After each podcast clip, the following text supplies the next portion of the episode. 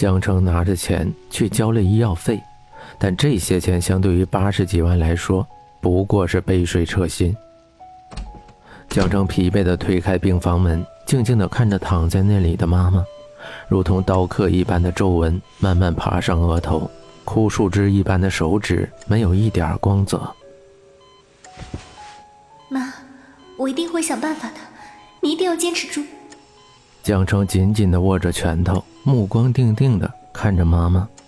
徐峰两个字跳进脑海中，他死死地咬着嘴唇。病房里的静，只听得见呼吸机的声音。江城紧紧握着手机，给徐峰打了个电话。等待的接通过程，就像是一只无形中的手掐着自己的脖子。您拨打的电话暂时无法接听。您拨打的电话已关机，请稍后。终于下定决心，但机器重复的声音把他浸入冰水中。紧咬的嘴唇没有一丝血色，肩膀微颤，眸子灼灼，轻轻地关上病房门，朝着远处奔去。豆大的雨点打在身上，黑如瀑布的发丝密不透风地垂在耳边。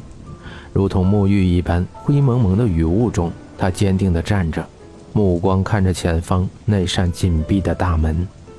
奢华的欧式海景别墅矗立在雨雾中，雨水倾盆而下，却传不到隔音效果很好的室内。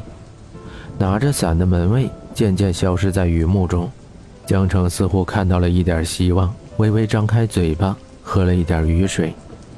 穿着唐人服饰的简轩却没有一点唐人慈祥的感觉。雨伞下，他的眸子冷冷地端睨着前方，不怒自威地站着。雨水像是害怕似的，不曾沾染他分毫，顺着雨伞的边缘流下。我想见简凡。江城不卑不亢地说。雨水打在江城的肩膀上，溅起一朵朵水花，眼神却是别样的清澈。不沾染一丝尘世的污浊。这辈子你都不可能再见到他了，死了这条心吧。威严冰冷的声音划破雨幕，重重打在江城身上，脚步不稳的微微后退了一步。你说过，只要我答应离开简凡，你就会给我二十万，现在还算数吗？指甲深深嵌入手心，江城努力着。让自己的声音听起来不颤抖，目光平静地看着简轩。雨越下越大，穿透人的身体。哼，说什么你要见简凡，钱才是你要来简家的目的吧？简轩讥讽地说着。我想清楚了，高中的爱情确实没有什么保证，谁知道四年后简凡回来还会不会一如既往的爱我？既然这样，我为什么要浪费青春继续等下去呢？怎么样？只要给我二十万，我保证不再纠缠你儿子。雨水顺着发丝流下，和眼眶里的液体混合在一块，看不出一丝的痕迹。江城的嘴角带着妩媚的笑容说：“你都说了，高中的爱情没有保证，我为什么还要浪费二十万在你的身上呢？”简轩嘴角噙着一丝冷笑，说着。雨水打在身上，寒气渐渐入髓。江城眸子中闪过一丝异样，很快又恢复平静。他紧紧地攥着衣角，红色血水沁入玫红色的外套里。你有没有听过有一种爱情叫做死灰复燃？简凡离开的时候说过让我等他，如果我继续等下去，就算他不爱我了，至少还有愧疚在。如果你不答应我，等简凡回来了，我保证会想尽一切办法让他更加离不开我。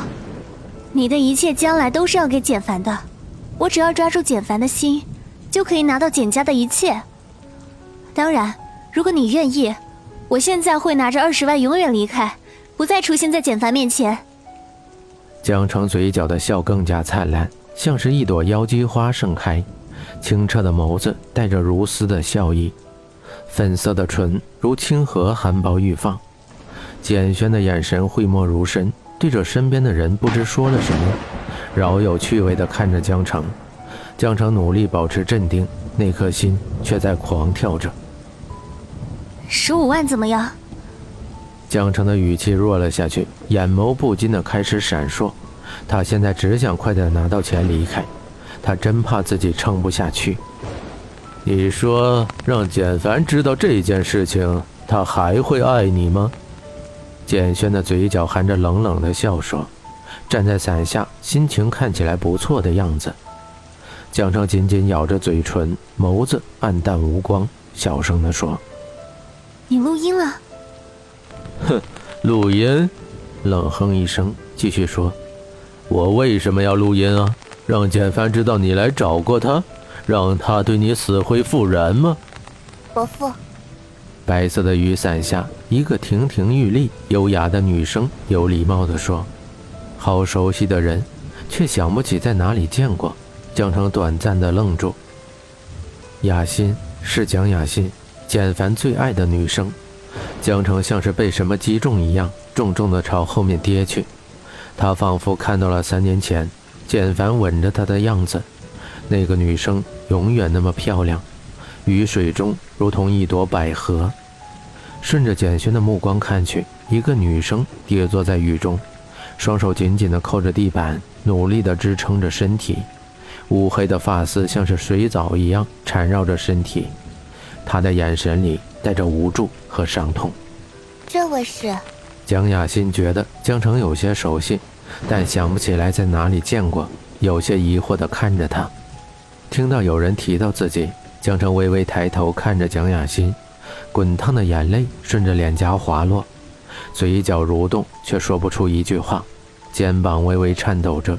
如同风中即将被拔根而起的小树。啊，一个乞讨的，简轩嘴角噙着笑说，眼神里带着讥讽。求你给我十万。